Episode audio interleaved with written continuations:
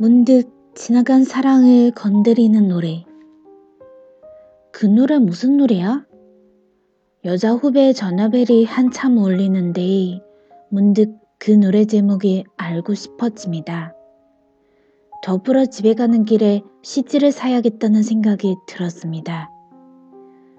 퇴근 시간이 두 시간이나 남았는데 그 몇 소절 노래가 귀전에 맴돕니다.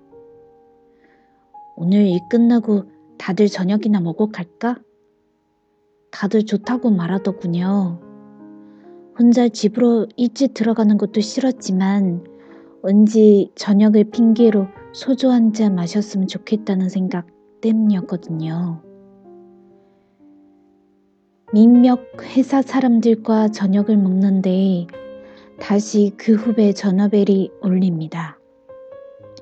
역시도 같은 노래가 나를 또 흔듭니다. 뭐하고 살아? 잘 지내는 거야? 남자친구는 새로 사귀었어? 겨우 두 잔 마신 술이 머릿속에 씁쓸하게 퍼지는 것 같습니다. 정말 그녀는 잘 사는 걸까요? 더 마셔선 안 되겠다는 생각으로 얼른 자리를 끝냅니다. 집으로 돌아가는 길에 CD를 꼭 싸야겠어요. 그리고 오늘 밤은 그 곡을 한 100번쯤은 들어야겠어요.